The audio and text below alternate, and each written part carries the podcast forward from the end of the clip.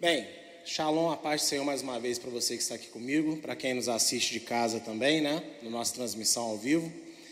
Nós estamos em mais uma aula dessa de estudo no Testamento, da série A Escola de Restauração às Cartas de Paulo.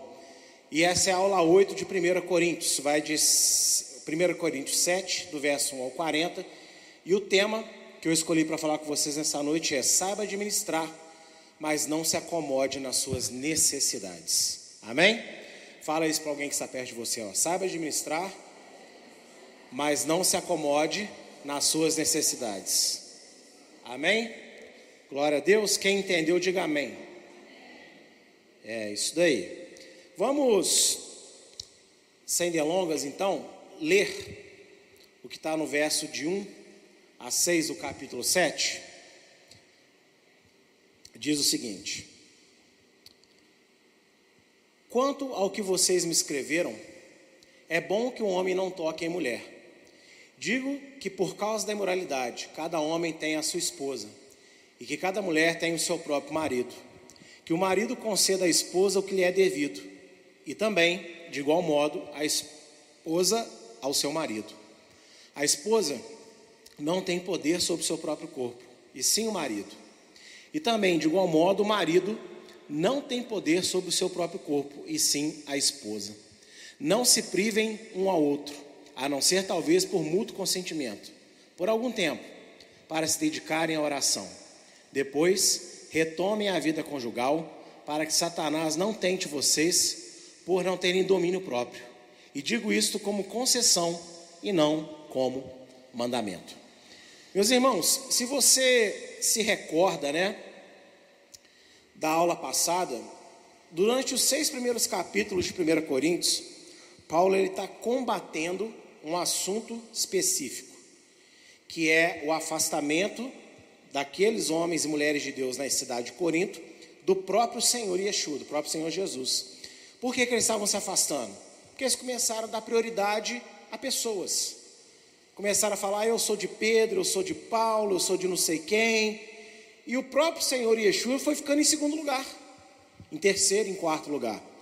E isso desencadeou todos os problemas que nós vamos encontrar ao longo da carta de Coríntios. Na semana passada, eu falei um pouco sobre a questão do processo, crente processando crente em tribunal humano, não é verdade? E eu mostrei para vocês que isso também era uma extensão ainda do problema original da carta. No capítulo 7, agora é que ele vai começar a responder outras questões que lhe foram perguntadas.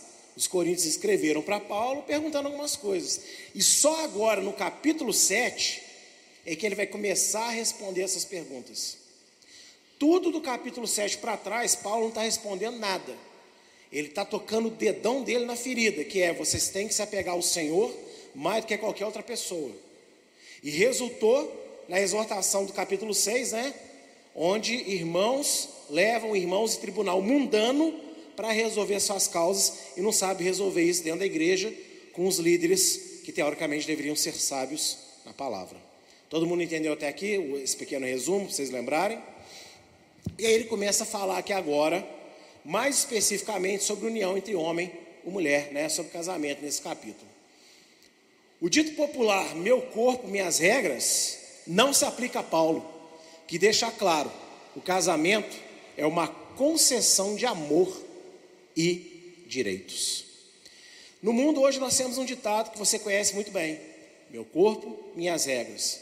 Infelizmente, isso é majoritariamente usado nas ideologias que nós temos, né, de âmbito sexual.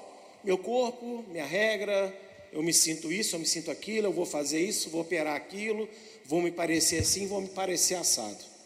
Mas muitas vezes, dentro da igreja, as pessoas também têm esse pensamento. Não, Deus não se importa com decote até umbigo, porque meu corpo é minha regra. Deus não se importa com essa transparência, porque meu corpo é minha regra. Deus não se importa com esse shortinho curto, meu corpo, meu corpo, minha regra, não é assim? Muita gente pensa dessa maneira. Só que Paulo aqui, ele já começa a jogar por terra essa teoria meio satânica, né, de meu corpo, minha regra.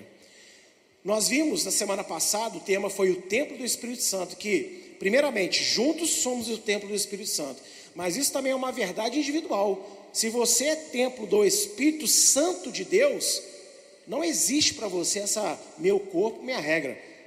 Seu corpo, templo do Espírito, regras de Deus. Eu não posso andar como eu acho, como eu penso da vida. Se eu sou templo, moradia do Espírito Santo de Deus, ei, som. O que? Ah, se eu sou moradia do templo do, do Espírito Santo de Deus, então eu tenho que expressar santidade com o meu corpo. Porque você imagina que te chamam para ir numa igreja. Qualquer igreja aí que te chamam, né, que não existe, é um exemplo. Você chega lá, a igreja, um senta virado para o altar, o outro senta na janela fumando, o outro está na porta da igreja bebendo, o outro está virando para o canto aqui paquerando as meninas, o, quem está no meio ali está jogando carta, o outro lá no canto jogando dominó. E todo mundo assim, está calor, todo mundo de biquíni, tá bem à vontade. Quando você, se você entrasse num ambiente desse, falando que é igreja, você teria coragem de permanecer num ambiente desse? Qual que seria o seu pensamento natural? Eu não estou numa igreja. Sim ou não? E você já parou para pensar o que, que as pessoas pensam quando elas olham para nós? E nos veem tem certas atitudes, certas posturas, comportamentos, jeito de falar, jeito de tratar, honestidade. Quando a gente fala assim que a gente serve ao Deus vivo, já pararam para pensar que as pessoas podem olhar para nós e pensar que esse Deus que a gente fala que está vivo, para eles está bem mortinho? Porque esse templo não está expressando que aqui dentro mora um Deus vivo. E o que está na boca de toda pessoa? Hoje mesmo minha esposa ouviu isso. Fulano fez isso. E ele é crente, hein? Que o mundo faz isso. Satanás coloca isso na boca das pessoas. E sabe o que é interessante? Enquanto tem uma leva de pessoas pregando assim, ignora isso, irmão, Deus não se preocupa, a Bíblia aponta outro caminho. A Bíblia, de Gênesis Apocalipse, fala que Deus se preocupa conosco, como nós nos portamos, vivemos, falamos e pensamos, porque a nossa vida deve refletir ao Rei da Glória.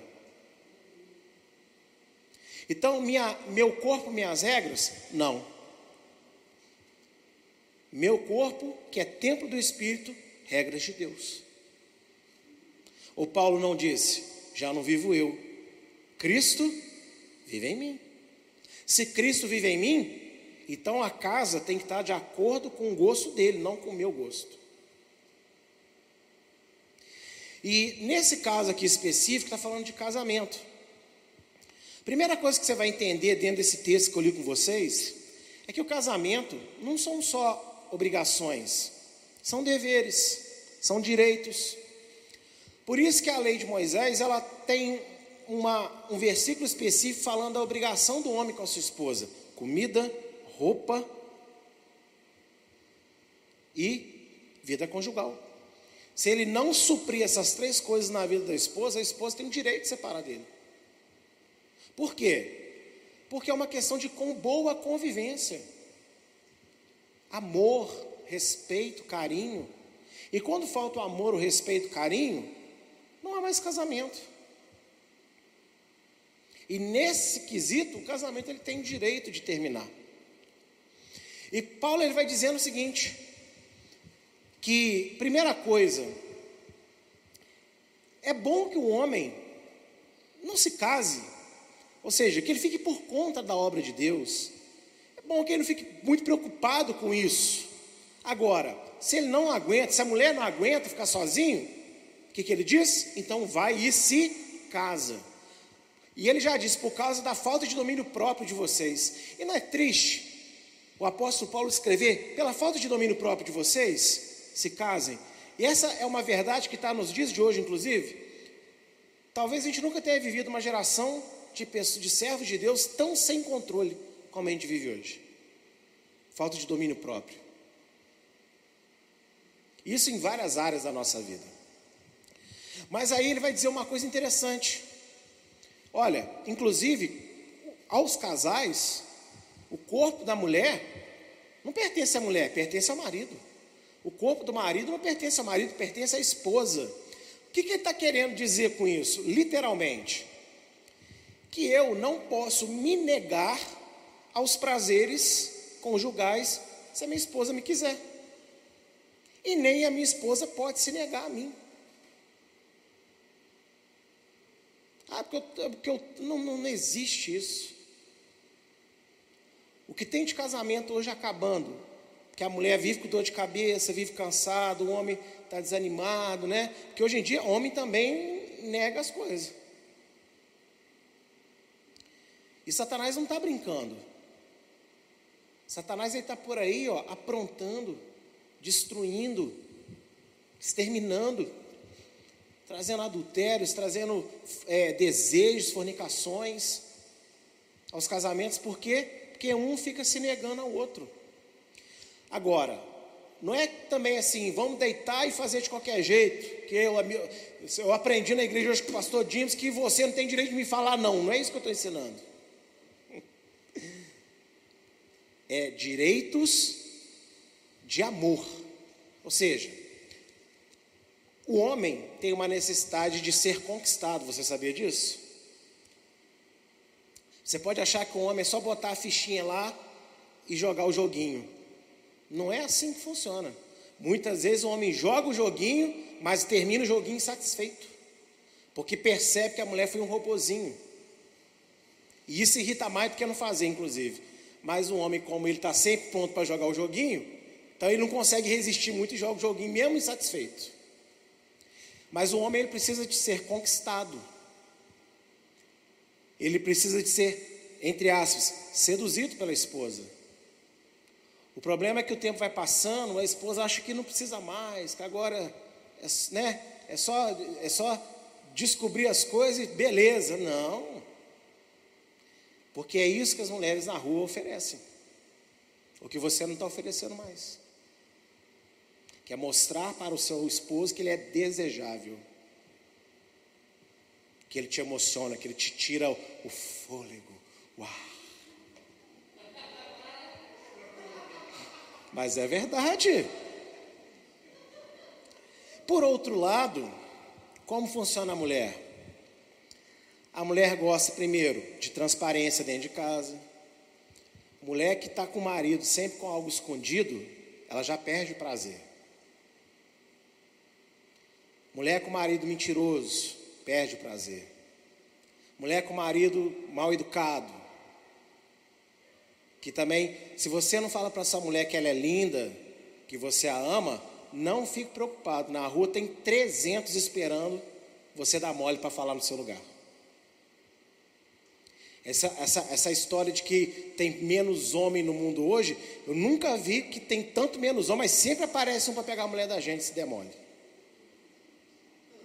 Incrível, né? Tem que matar mais uns aí, porque ainda tem muito. Então, gente, Paulo está falando uma coisa aqui que é uma linguagem que a gente tem que entender. O homem pertence à mulher, a mulher pertence ao homem. Não é só uma questão do ato do namoro, não.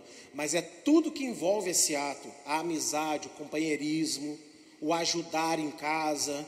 Porque Pedro ele diz isso na carta dele que o homem deve ajudar a esposa em tudo que lhe for possível fazer. Então, quando você tem o homem entendendo que a vida dele é para servir a esposa e a esposa entendendo que é para servir ao marido, você vai ter então a intimidade do casal bem construída. Vai ter dias que vai ter uma dor de cabeça? Até vai, porque né, existe uma gripe, um cansaço muito grande, mas aí você está tão bem nutrido e abastecido que você olha assim, não, você até bota para dormir. Não, vai dormir, amor. Deus te abençoe porque as coisas estão funcionando direitinho. E é sobre isso, exatamente isso que Paulo está dizendo aqui. E ele diz mais: privem-se um do outro só em caso de oração. Só em caso de oração. dedicação a Deus. Fora isso, não deem espaço para o diabo. Não dê espaço para o diabo. Porque o diabo, se ele destrói a família, ele destrói a igreja, ele destrói a sociedade. E aonde é que o diabo está conseguindo destruir tanta nossa geração hoje? Porque as famílias estão sendo brutalmente atacadas. Hoje, hoje, anteontem, eu fui fazer umas coisas na rua e eu vi uma, uma menina passando perto de mim, bem masculinizada, e ela dizendo no telefone com alguém: Ah, aquele idiota do meu pai, que é, o meu pai é aquele, sabe aquele cara assim, que é machão, que, que para ele homem é homem mulher, mulher essas coisas idiota, cabeça quadrada, meu pai é um bocó. E falando assim do próprio pai no meio da rua, eu fiquei olhando assim e falei: Jesus amado. Porque hoje é pecado ser homem, né? Porque a sociedade está construindo as coisas de uma tal maneira onde o, é, você falar que é homem você tem que se sentir culpado. Olha, desculpa, tá, amor, porque eu sou homem. E desculpa o quê? Sou homem, sim. E mulher que é mulher gosta de um bom homem. Isso não tem nada a ver com esse termo que falaram, que falam hoje, machista, né? Porque o machismo envolve o quê? Aquela, aquele homem que não entende que ele serve a mulher. Ele acha que mulher é objeto. Isso é um machista. Agora, homem que é homem, tem dessa não. Você, homem, você está andando na rua, o homem te peita, olha esquisito, você baixa assim. Hein, hein, hein. Você é igual cachorrinho manco? Está alguma coisa desregulada, você é homem, você é banana. Você pode até olhar assim, Jesus, segura ele, que eu acho que eu vou apanhar porque ele é grande. Mas você tem que manter isso ali, ó, seu olhar firme. Não, peraí, ó, aqui tem um homem desse lado aqui. Lá em casa, se tiver que acontecer alguma coisa mais séria, uma conversa mais séria, você acha que eu falo, ah, amor, vai lá resolver, porque eu não. Tem homem hoje que faz isso. Manda a mulher resolver. Pastor Jimmy é muito pãozinho, mas não mexa com a Luísa e não mexa com a pastora Daniela. Que é o buraco vai ficar um pouco mais embaixo. Não mexe com a minha mãe, não mexe com a minha irmã, não mexe com a minha igreja. Eu posso puxar a orelha de vocês, mas não admito ninguém sem o Espírito Santo querendo vir até mim para difamar um de vocês que eu não aceito. Ponto. Porque eu, quando eu puxo a orelha de vocês, é porque eu amo vocês e estou vendo um mal que precisa ser corrigido. Agora, querer vir falar mal da vida de vocês, sendo que a própria pessoa não tem nada a ver com a sua vida e não faz nada por ela mesma, eu não aceito. Ela pode até estar tá falando uma verdade, mas eu não vou dar razão para ela. Eu vou pegar o que ela falou, analisar se é verdade e vou vir puxar a sua orelha. Vai ficar te falando, você lá fora, você nunca vai me ver fazendo isso. Porque aqui tem um homem nesse altar. Eu tenho muito orgulho de ter sido criado por Deus, homem. E é bom para minha esposa, para minha filha, que tenha um homem em casa para cuidar delas. E é muito bom que lá em casa eu tenho uma mulher de verdade. Duas, né? Porque a outra agora já não aceita se chamar de criança. Agora já é adolescente. Né? Então, duas. E Paulo, ele está vindo tratar sobre questões que estão muito banalizadas no nosso dia. E primeira coisa que eu vou falar para quem é solteiro e quer se casar: você não casa só para ter direito, acesso livre ao sexo. Você casa para construir uma família. E quando você entrar para essa família, você tem que entender mais os seus deveres que os seus direitos. E a esposa, a mesma coisa. A esposa é aquela que quer encontrar no marido companheirismo, segurança, não é verdade? Boba é a mulher que fala assim, né? Ah, eu não gosto que abre a porta do carro para mim. Você não sabe, né? Que coisa mais honrosa o marido vinha assim, abrir a porta do carro para você, te tratando como uma rainha. Estou sentindo alguns olhares aí estranhos na igreja, mas entenda esse pequeno exemplo que eu estou, que eu estou dando. Amados, a mulher que é mulher, ela gosta de segurança. Ela gosta disso, se sentir protegida pelo homem. Então, a mulher também tem que aprender os seus deveres no seu casamento. Então, para chegar na parte final que Paulo está dizendo aqui sobre corpo, um do outro, tem uma série de cuidados para serem examinados antes. A mulher está andando com a mesma calça jeans, tem 25 anos. Mas saiu o PlayStation 37 agora, que custa 10 mil reais. E o caboclo quer o PlayStation 37, que é direito dele, é o dinheiro dele, né? Mas a mulher, não, vamos mandar na costureira, põe um remendo nessa calça. Não é assim que funciona. A mulher, ela pode usar o esmalte lindo de, sei lá, estou chutando que não sei, não entendo nada disso, tá? Sei lá, de 20 reais. Aí, mas tem a, a vizinha que está vendendo da marca X por 100, 150. E o marido tem tempo que ele não troca o tênis. Então, muitos casamentos há uma falta de equilíbrio muito grande. Ou o marido quer ter tudo, ou a mulher quer ter tudo. Sabe, muitas vezes uma das duas partes fica prejudicada, porque só pensam em si. O casal que entra assim, meu dinheiro, seu dinheiro, eu te garanto que um dia vai vir me procurar nessa salinha com problemas. Eu te dou essa certeza. Porque é uma só carne, e numa só carne não usa duas calças com vários, né? É uma, é uma só calça com um bolso. Então, nesse bolso aqui eu tenho acesso, nesse bolso aqui eu também tenho acesso. Então, se são dois salários, está no mesmo corpo, é nosso salário, não é meu salário, seu salário. Não é minha conta, suas contas, é nossas contas. Por isso que não se pode fazer contas sem conversar com o cônjuge. Aqui, eu comprei. Como assim você comprou? É. Não, aqui. Estou pensando em fazer assim. Ah, mas é a minha liberdade. A partir do momento que você casou, a sua liberdade agora é em dupla. Ela não é individual mais. Isso é a Bíblia que nos ensina isso. Então, antes de se preocupar com a parte sexual do negócio, a parte do contato, saiba que tem toda uma estrutura para acontecer primeiro, para que isso dê certo. Amém? Em cima ainda desse texto, um casamento de sucesso precisa necessariamente ter muita oração e intimidade, onde o sexo não pode ser, só, não pode ser monótono ou escasso. Então, meus irmãos, você precisa de entender que um casal deve orar. O homem tem que orar, a mulher tem que orar. Seja muito de oração. Às vezes você pergunta para todo mundo, você pergunta para um amigo, você pergunta para o vizinho, você pergunta para o cunhado, para a cunhada, você pergunta para a pessoa do WhatsApp que você nem nunca viu pessoalmente, mas você acha que sabe alguma coisa.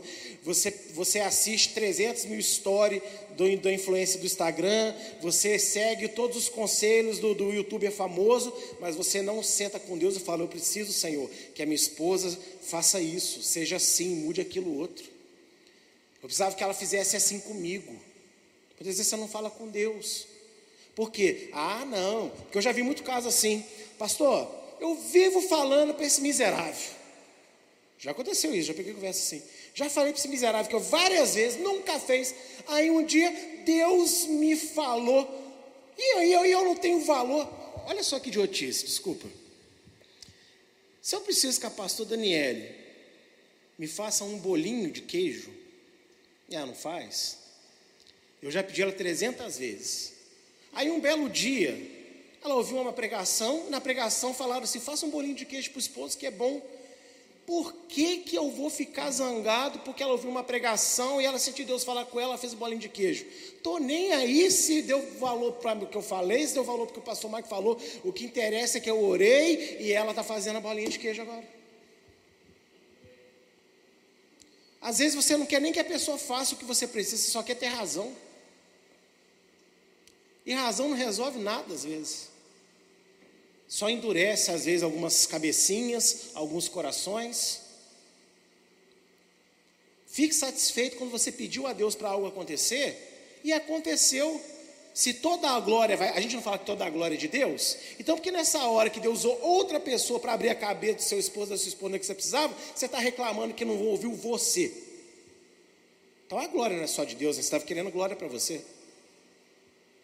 O negócio é que reconhecesse o que você estava falando. Não era de fazer aquilo que você achava que era bom.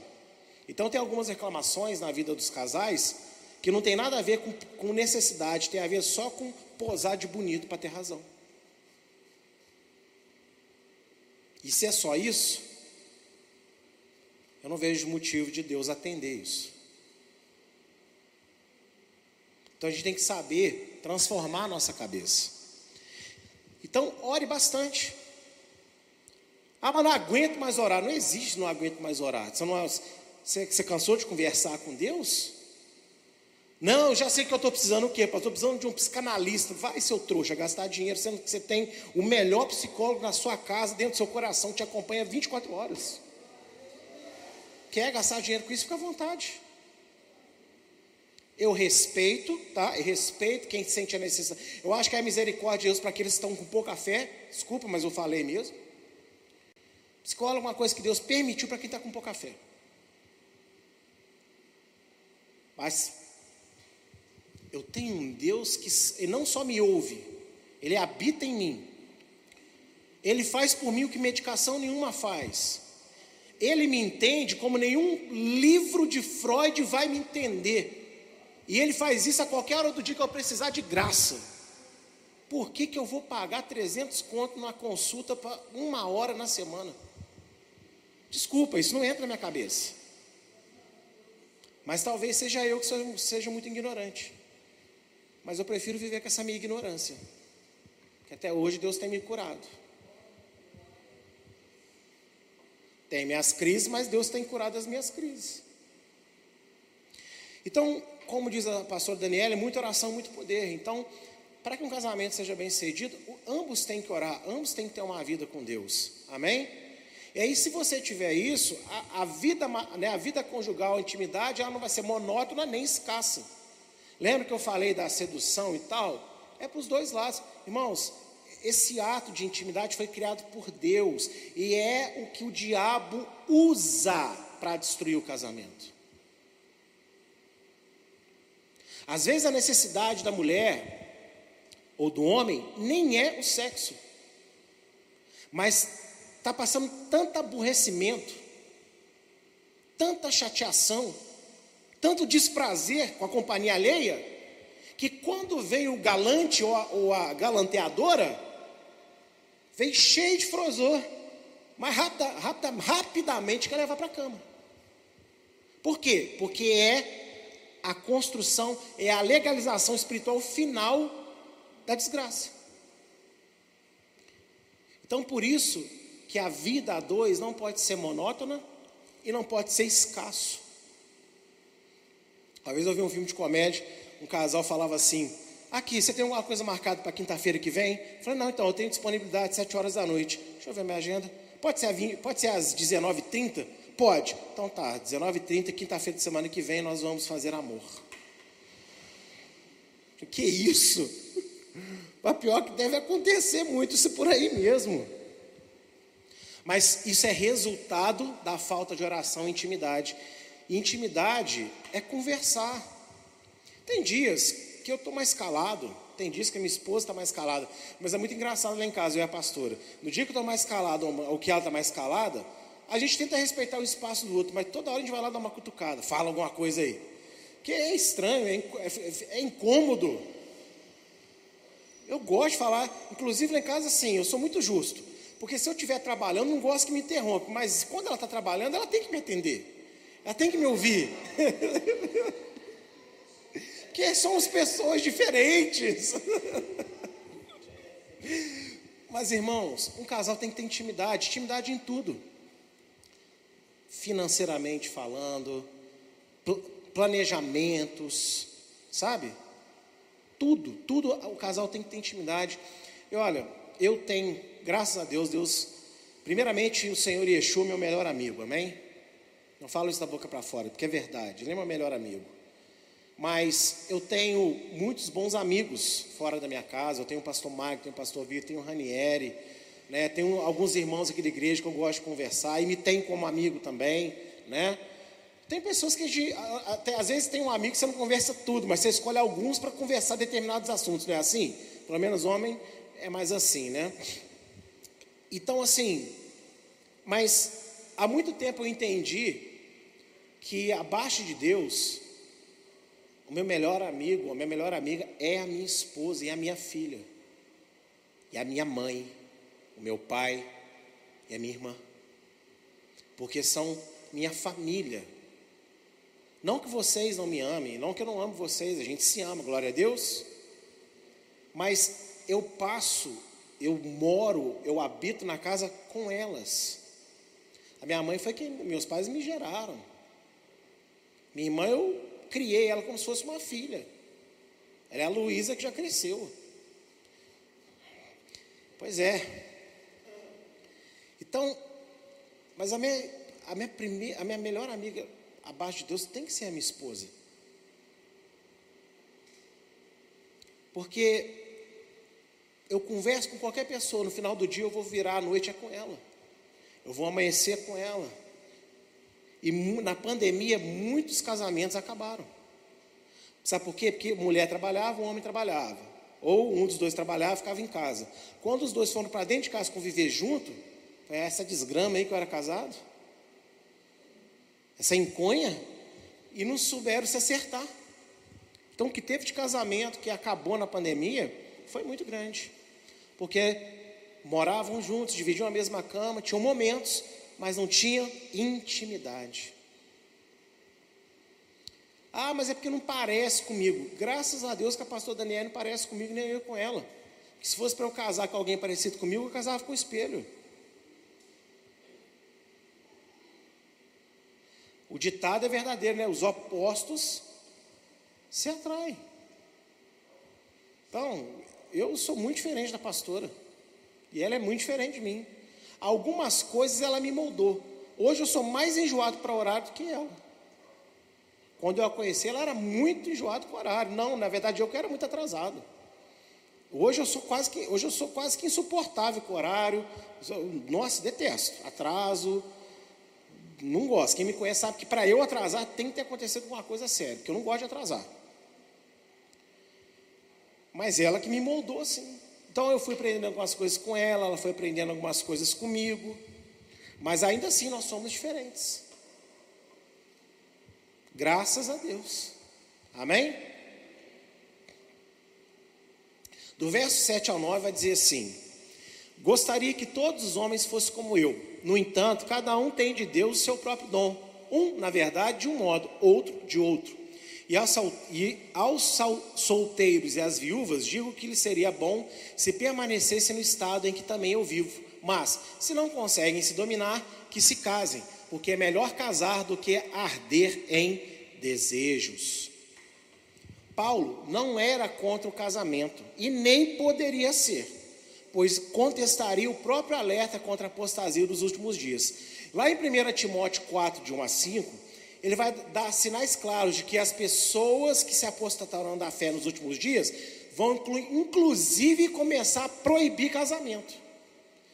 Sabe que é, proibir casamento não é tipo assim, casar é pecado, é no sentido assim, para que casar? Só junta, faz união estável, não precisa de casar não. Na época da Bíblia não existia esse negócio de casamento desse jeito que é hoje, cartório. Aí a pessoa comete um erro histórico, inclusive, porque existia sim. Se a lei de Deus manda você dar um documento comprovando que você separou, é porque existe um documento comprovando que você está casado.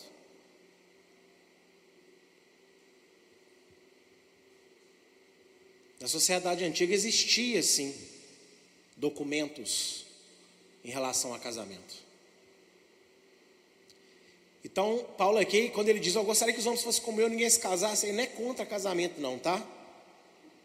E nem está falando para ninguém se casar. No entanto, ele era tão determinado em ganhar almas para o reino, que preferiu viver sem se casar, a ter que dividir sua atenção entre a obra de Deus e a família. Paulo também não quis lidar com os problemas e adversidades comuns à vida a dois. Aí você vai ver nesse próprio capítulo de 1 Coríntios 7, do verso, ali está 1, mas é 7, do verso 32 ao 38, ele falando sobre isso, eu não queria que vocês passassem aperto, problema conjugal e tal. Já que a obra de Deus por si só já trazia seus próprios desafios. Ele fala em 2 Coríntios 4, de 7 a 18. Em tudo somos humilhados, somos rejeitados, somos perseguidos. Ele fala assim: a obra de Deus faz a gente sofrer bastante. Então, ele, Paulo, pensou assim: bem, já entendi que a obra de Deus é, vai ser sofrimento. Lembra da palavra de, de Yeshua para Ananias, quando vai né, se revelar a ele? Eu tenho que ensinar para ele quanto ele vai sofrer pelo meu nome. Então, Paulo já tinha entendido isso. Que ele ia sofrer muito por causa do evangelho. E ele falou: Eu já vou ter que sofrer muito pelo evangelho. Se eu tiver um casamento, casamento é bênção. Mas não é só flores, tem problemas.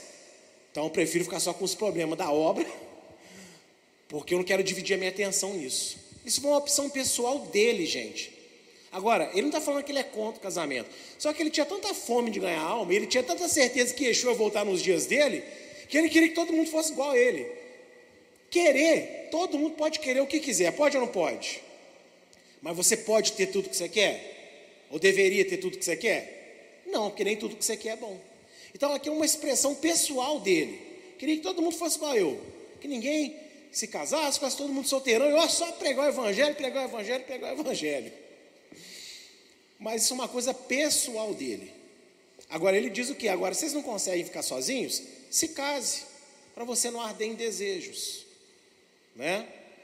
Agora, para os jovens, principalmente, se tiver algum jovem me assistindo, assistir o corte dessa pregação depois, tem muita gente que pensa em casar, cidadão mora com os pais, está estudando, não trabalha, não sabe o valor que o dinheiro tem ainda e já está com um plano de casamento.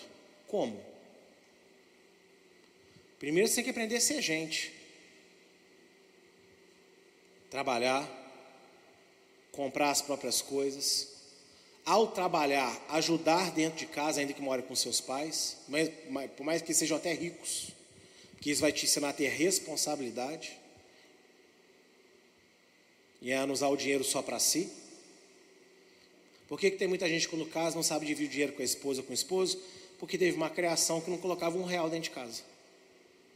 Então não sabe o que é entender a prioridade da casa ou de quem mora dentro da casa. Aí quando casar, você acha que vai se preocupar com o que o outro come, com o que o outro veste, com o que o outro precisa? Nunca. Então tem de gente querendo casar, mas não sabe nem o que é ter casamento. Não sabe que o casamento exige responsabilidades, companheirismo, desafios. Ninguém nasceu pronto. A pastora não foi numa loja e comprou um Jimson para ela. Deus deu o Jimson para ela. Olha, Deus deu um Jimson ruim para ela, viu? Cheio de espinho. Só tinha canino minha boca, porque só mordia. Bravo. Estranho. Agora, na visão de Deus, era, era tipo assim: ó, minha filha, calma aí, tá? Tô te dando um negócio muito esquisito, eu sei. Mas depois que você trabalhar, isso aí que eu tô te dando, esse cascalho que eu te dei aí, você começar a lapidar esse cascalho, você começar a quebrar uns pedacinhos, polir, polir outro, me dá tempo também para eu fazer nele o que eu quero, aí você vai ver o marido que eu vou te dar. Porque é assim que funciona. Aí você casa. Um ano de casado, pastor, não era o que eu imaginava. Hum, quando passou a meia-noite, virou xureque. Calma, irmão. Às vezes tem uma fiona dentro de você, você não sabe. Né? Então, você tem que ter paciência para Deus trabalhar. Tanto em você quanto na outra pessoa. Porque o casamento é uma, é, é uma modelagem, literalmente, é um Deus usando um para moldar o outro o tempo todo. Opa, desculpa. Então tem que haver paciência, amém? Agora, você quer se casar? Não é pecado, pode se casar. Mas saiba que você não está. Ah, qual é o motivo de você se casar? Ai, que eu uh, não aguento mais ficar sozinho, preciso de um chinelo para esquentar meu pé. Então você está casando pelo motivo errado. Vai dar errado o casamento. Porque o fogo, uma hora, dá uma esfriadinha, vai precisar de ser reaceso, retrabalhado. E o mundo está na moda. Você casa, enjoei, ah, a gente se ama, a gente se adora, mas a gente não separou porque enjoou, enjoou, enjoou, enjoou. Esse não é o padrão de casamento da Bíblia. Aquilo que uniu Deus não separa o homem. Amém? Então, no cenário ideal, lembrando que existem as exceções, mas no cenário ideal é assim que acontece. Paulo, é, deixa eu ver, ah, sim. Paulo queria que todos fossem como ele, inteiramente dedicados à obra e nada mais.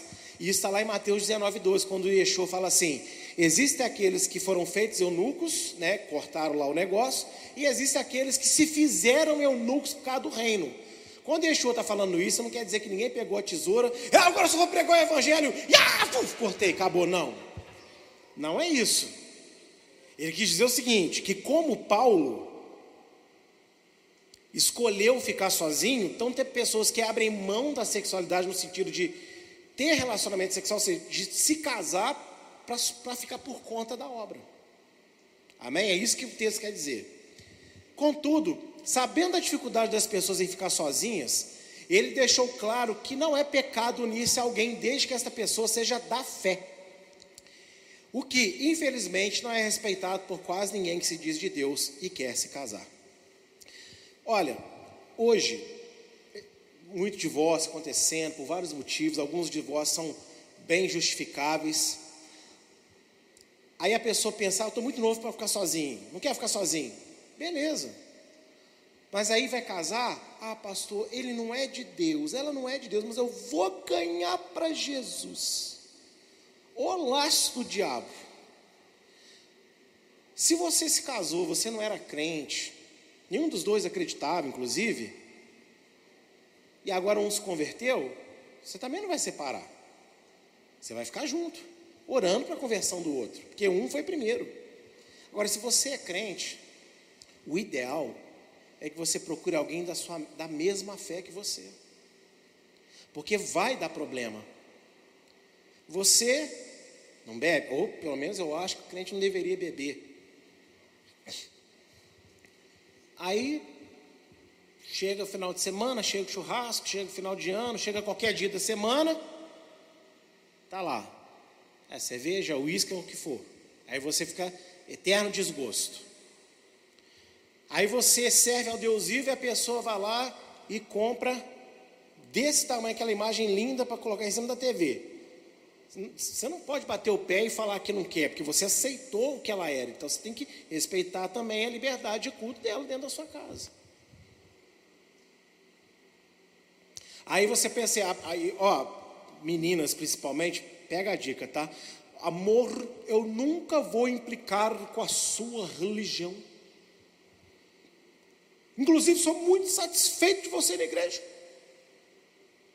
Uhum. Aqui, vai no culto hoje? Não, vou na, na chopada assim tal, vamos fazer não sei o quê. Você não, vou no culto. Uma, duas, três, na décima vez, começa os bu, né, bufar, começa a reclamar. Porque aquilo falou para conquistar você, depois que te conquistou, agora mostra a faceta real e verdadeira. Mas no seu caso vai ser diferente de todos os 200% dos outros casos, né?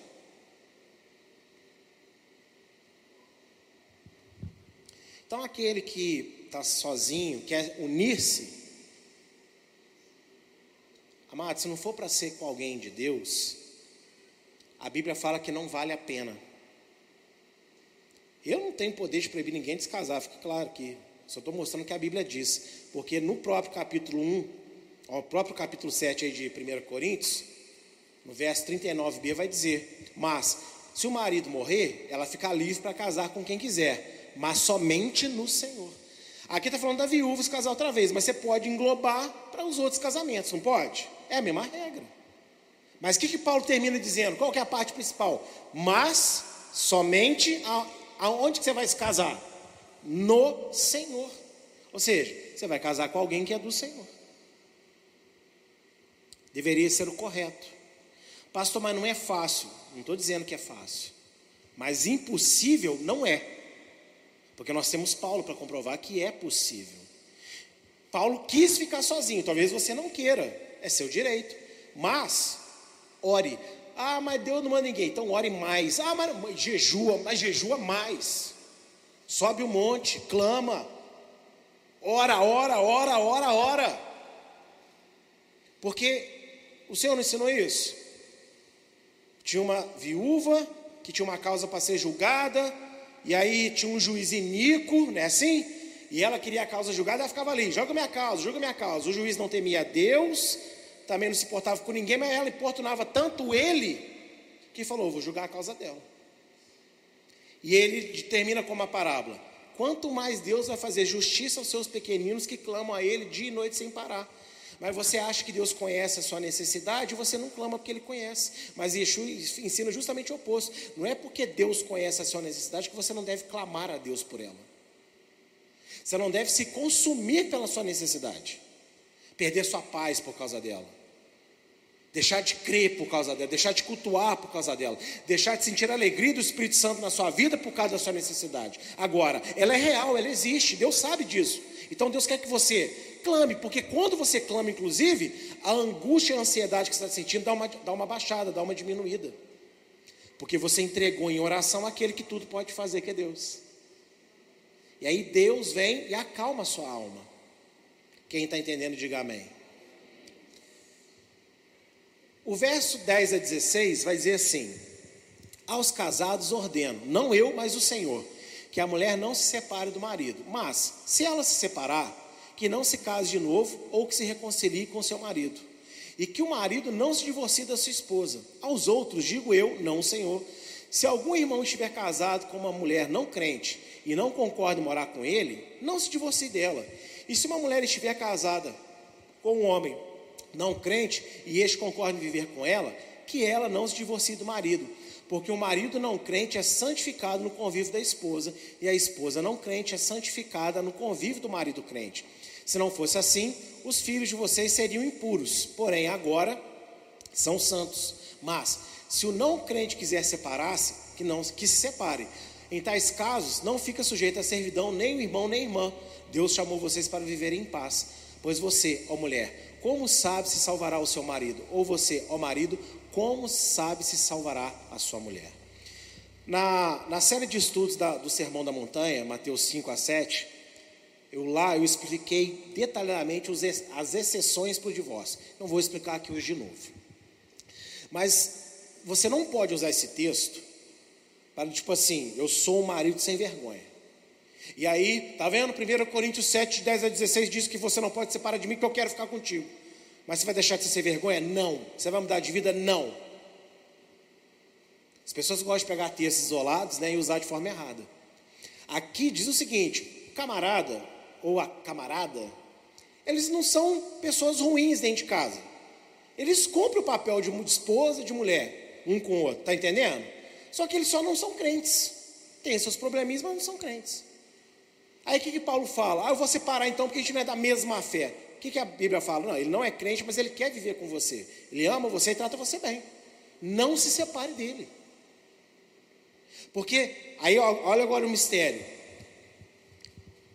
Qual que é a oportunidade que o seu marido com a sua esposa tem de conhecer o Evangelho? Você. Se você for crente de verdade dentro da sua casa, amando, respeitando, mas tendo postura, não abrindo mão do que é certo, e tendo postura, você vai trazer verdade de Deus para a vida do seu esposo, você vai ver, trazer verdade de Deus para a vida da sua esposa.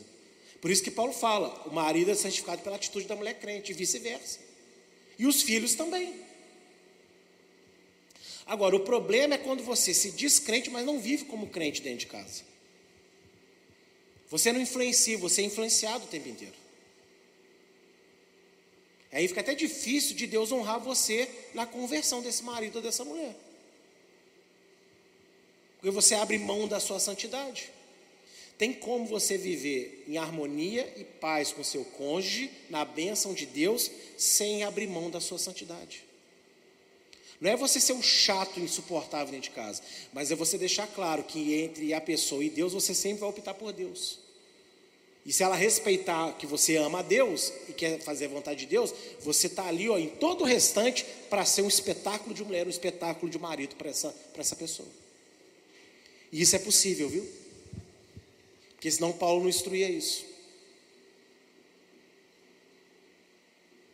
Agora, o que diz? Agora, o incrédulo quer sair fora, deixa ele ir. Fica insistindo também. Que você não sabe se ele vai ser salvo. Agora, lembrando que isso aqui se aplica dentro de um casamento respeitoso, onde há respeito, onde há condições mínimas que a Bíblia dá né, de convivência entre o homem e a mulher. A mulher, cada hora está com um diferente, não tem juízo nenhum, não cuida dos filhos, não, não, não cuida do marido, não é nada. Aí como que o marido vai, vai ele, vou separar? É direito dele, sim ou não? É direito dele. Agora, em caso de qualquer tipo de ofensa dentro do casamento, se houver genuíno arrependimento, gente, o amor supera todas as coisas, o perdão também. Amém? Quem entendeu esse texto? Simples assim. Do 17 ao 24 vai seguir dizendo: No mais, que cada um ande segundo o que o Senhor lhe concedeu, conforme Deus o chamou. Isso que ordeno em todas as igrejas. Foi alguém chamado estando circunciso? Não desfaça a circuncisão. Foi alguém chamado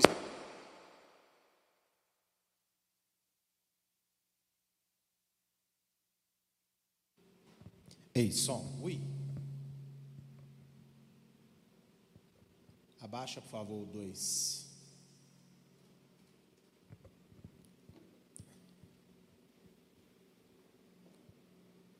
Vamos lá. Tá, retorno, abaixou?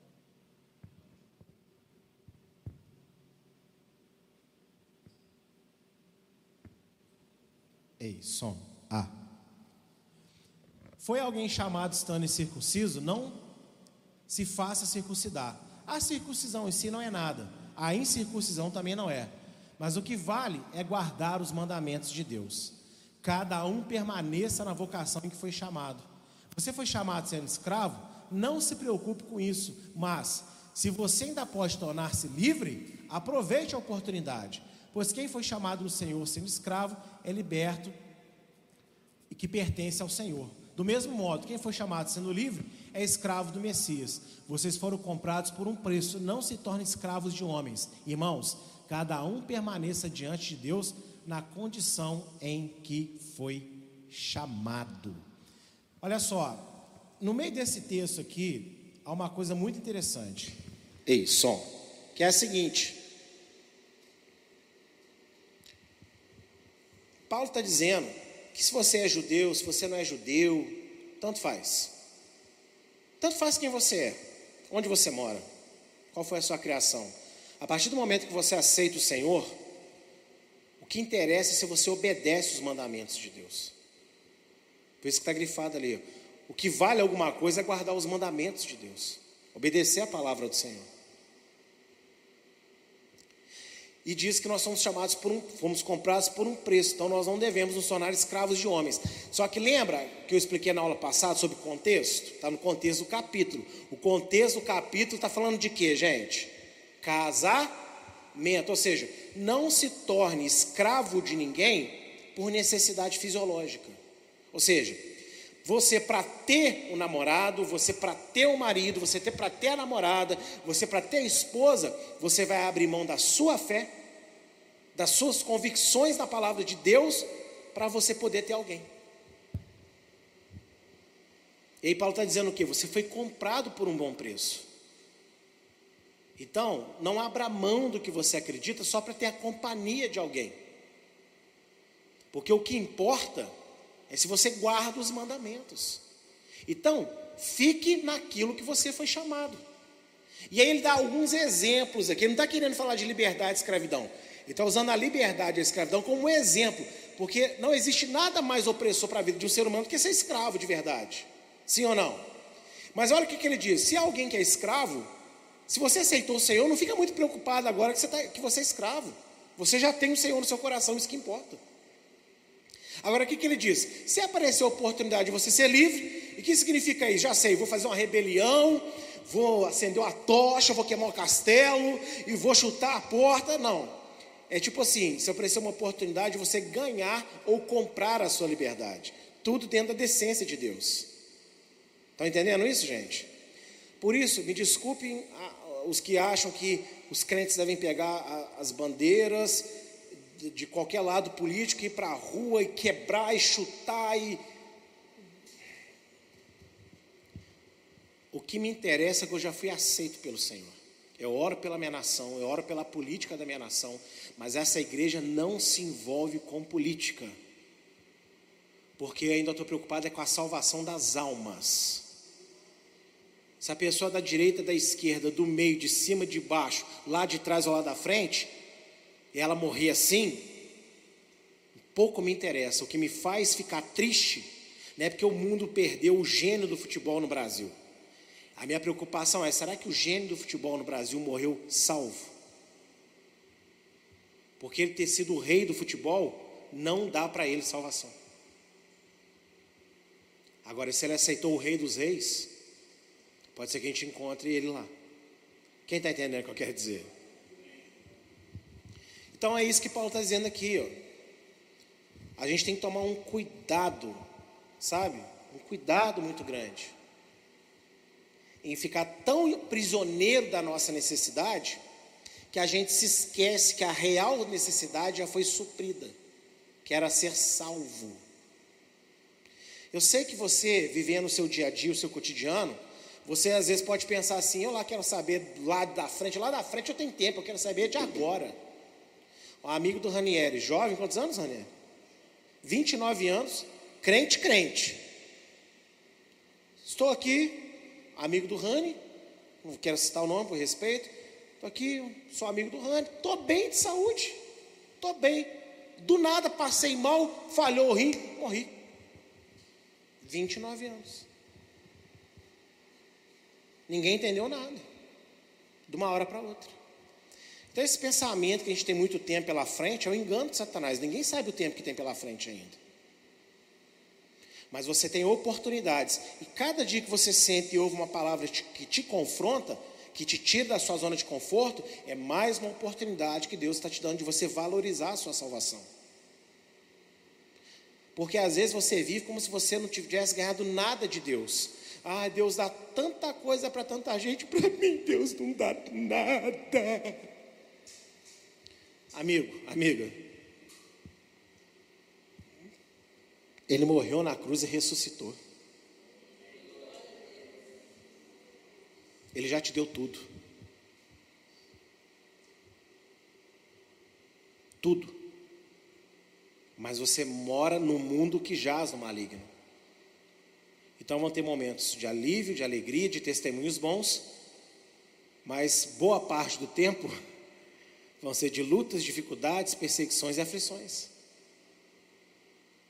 O que interessa é se nós vamos vencer essa porcentagem ruim da vida, para que a boa porcentagem que nós hoje já experimentamos, que é a presença de Deus, se transforme em 100% para todo sempre.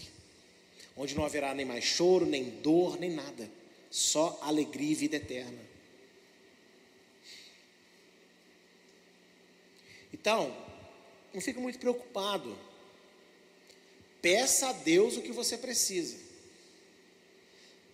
Mas fique mais preocupado em analisar se você está na presença de Deus. Porque não há nada mais preocupante do que você estar próximo da hora da morte e não ter certeza da sua salvação. Quando eu fui para Angola a, segunda, a primeira vez, esse testemunho é conhecido aqui. Quando nós fomos lá para a região de Benguela, eu e o pastor de mim de avião, quase chegando na cidade, o avião perde a sustentação e mergulha de bico para cair. Naquele momento, eu nunca me esqueço disso. Eu parei, olhei o avião caindo, pessoal gritando dentro do avião, ele clamando, agarrado na minha mão e eu olhando para a janela. Vendo a cidade lá ao longe, acho que a gente devia estar em cima do mar. Eu olhei, falei, Senhor, parei e pensei assim, eu não estou devendo nada para o Senhor nesse momento. Não que eu me lembre. A última coisa que precisava ser resolvida foi resolvida. Cuida da Daniela, cuida da Luísa, da minha mãe, da minha irmã, da minha igreja. Mas, ah, Senhor, me ressuscite. Só eu pensei assim. Amados, avião caindo, eu ia morrer. E eu estou assim, tranquilo. Aleluia. Nunca senti tanta paz na minha vida. Sério. Nunca senti tanta paz. Só que aí, de repente, o pastor de mim está agarrando minha mão e clamando: segura esse avião, segura esse avião. Aí começou a me vir na cabeça memórias de promessas que Deus fez. Falei: não, peraí, essa não aconteceu ainda, essa e essa também não. Jesus, segura esse avião, Senhor. Aí passou alguns segundos.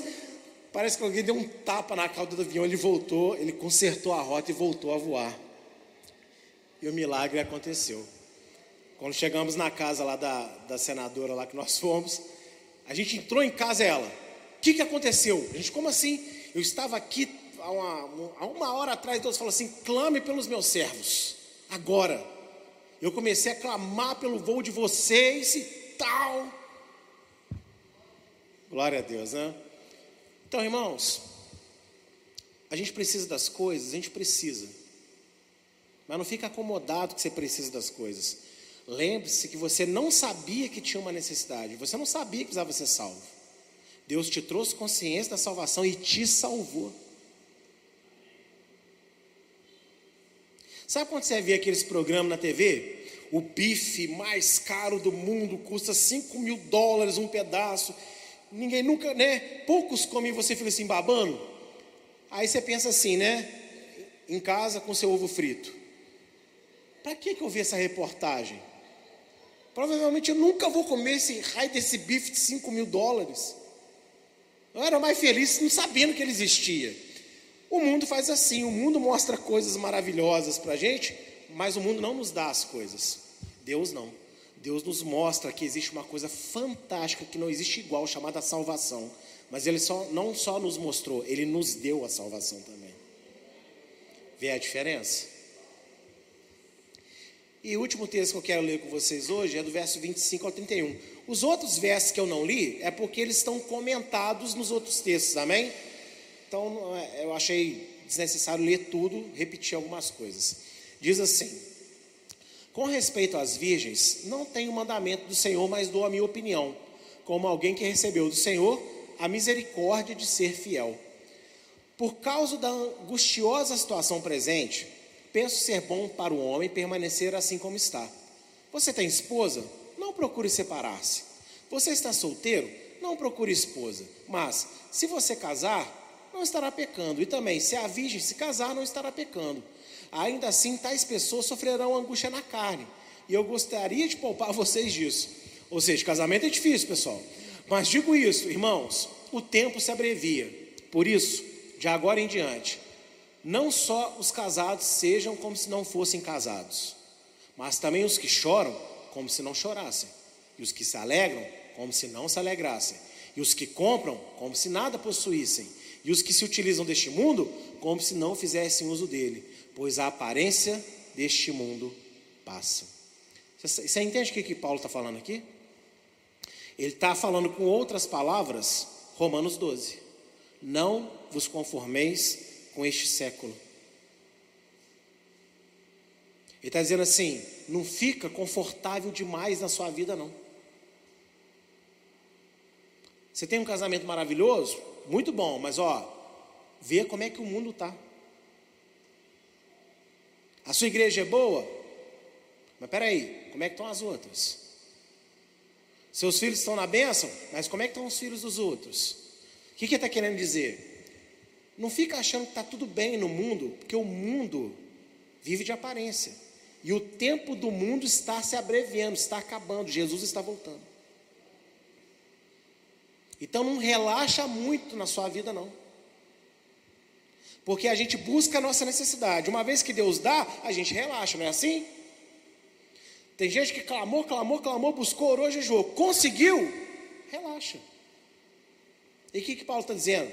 Não faça isso. Não se acomode nesse mundo, porque esse mundo vai acabar.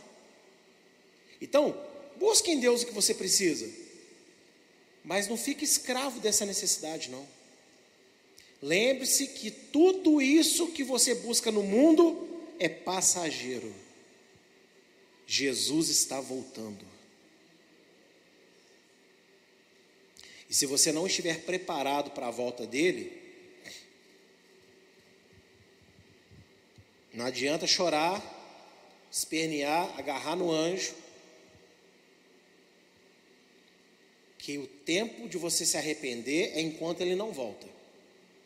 Se a trombeta soar e você não tiver arrependido dos seus pecados, não há mais o que fazer para você, nem para mim.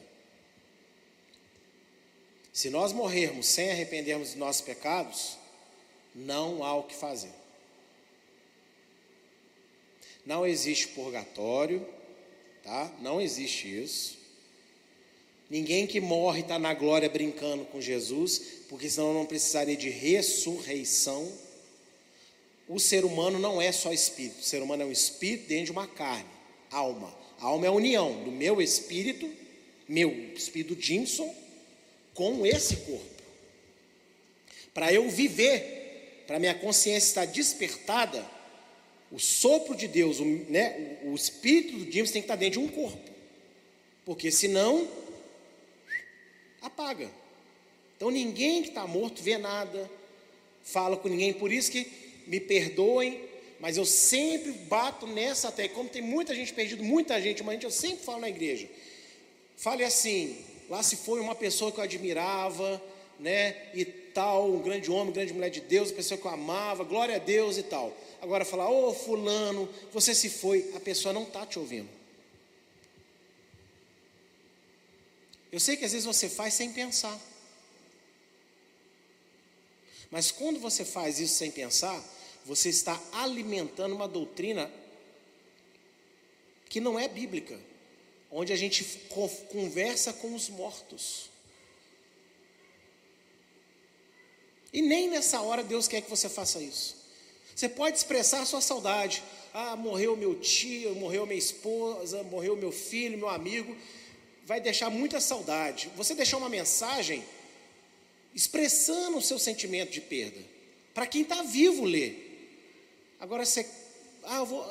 Eu estou homenageando. Não, gente. Não é assim que funciona. Isso faz as pessoas não aceitarem, não saber lidar com a morte. Nenhum morto está ouvindo ninguém, está me entendendo? Se amanhã morre a minha esposa ali, ó, ela não vai estar no céu intercedendo por mim. O único que pode. Sabe por que a Bíblia fala que só Jesus pode interceder por você? Você sabe por quê? que Eu já ensinei isso aqui na igreja várias vezes, né? Sabe por que só Jesus pode interceder por você, irmão? Porque dentre todos que morreram, ele é o único que ressuscitou ainda. E ele está vivo. E ele não é um espírito desencarnado. Jesus não é um fantasminha que atravessa a parede, tá? Ele tem corpo de carne e osso. É de glória, mas é carne e osso. É por isso que só o nome dele resolve, porque só ele está vivo para ouvir quem fala. Todo mundo está entendendo carinhosamente o que eu quero expressar nessa noite para você, para que você não seja escravo da dor da morte, que já é um momento tão difícil, né, gente? Aí fica essas doutrinas aí que muitas vezes está dentro da igreja, infelizmente. Por isso que o nome desse estudo, né, foi sobre é, a gente reconhecer as nossas necessidades, mas a gente não ser escravo delas. Então Paulo fecha o assunto do casamento falando que, olha, é bom casar, queira se casar, peça Deus para se casar, mas não fica tão preocupado com o seu casamento ou com a necessidade de ter um casamento que você se esqueça do que você realmente tem que estar afiado, que é na sua intimidade, na sua vida com Deus para você ser salvo. Amém? É isso que Paulo vem nos ensinar em 1 Coríntios capítulo 7 nessa noite. E eu agradeço a minha oportunidade no nome do Senhor Yeshua.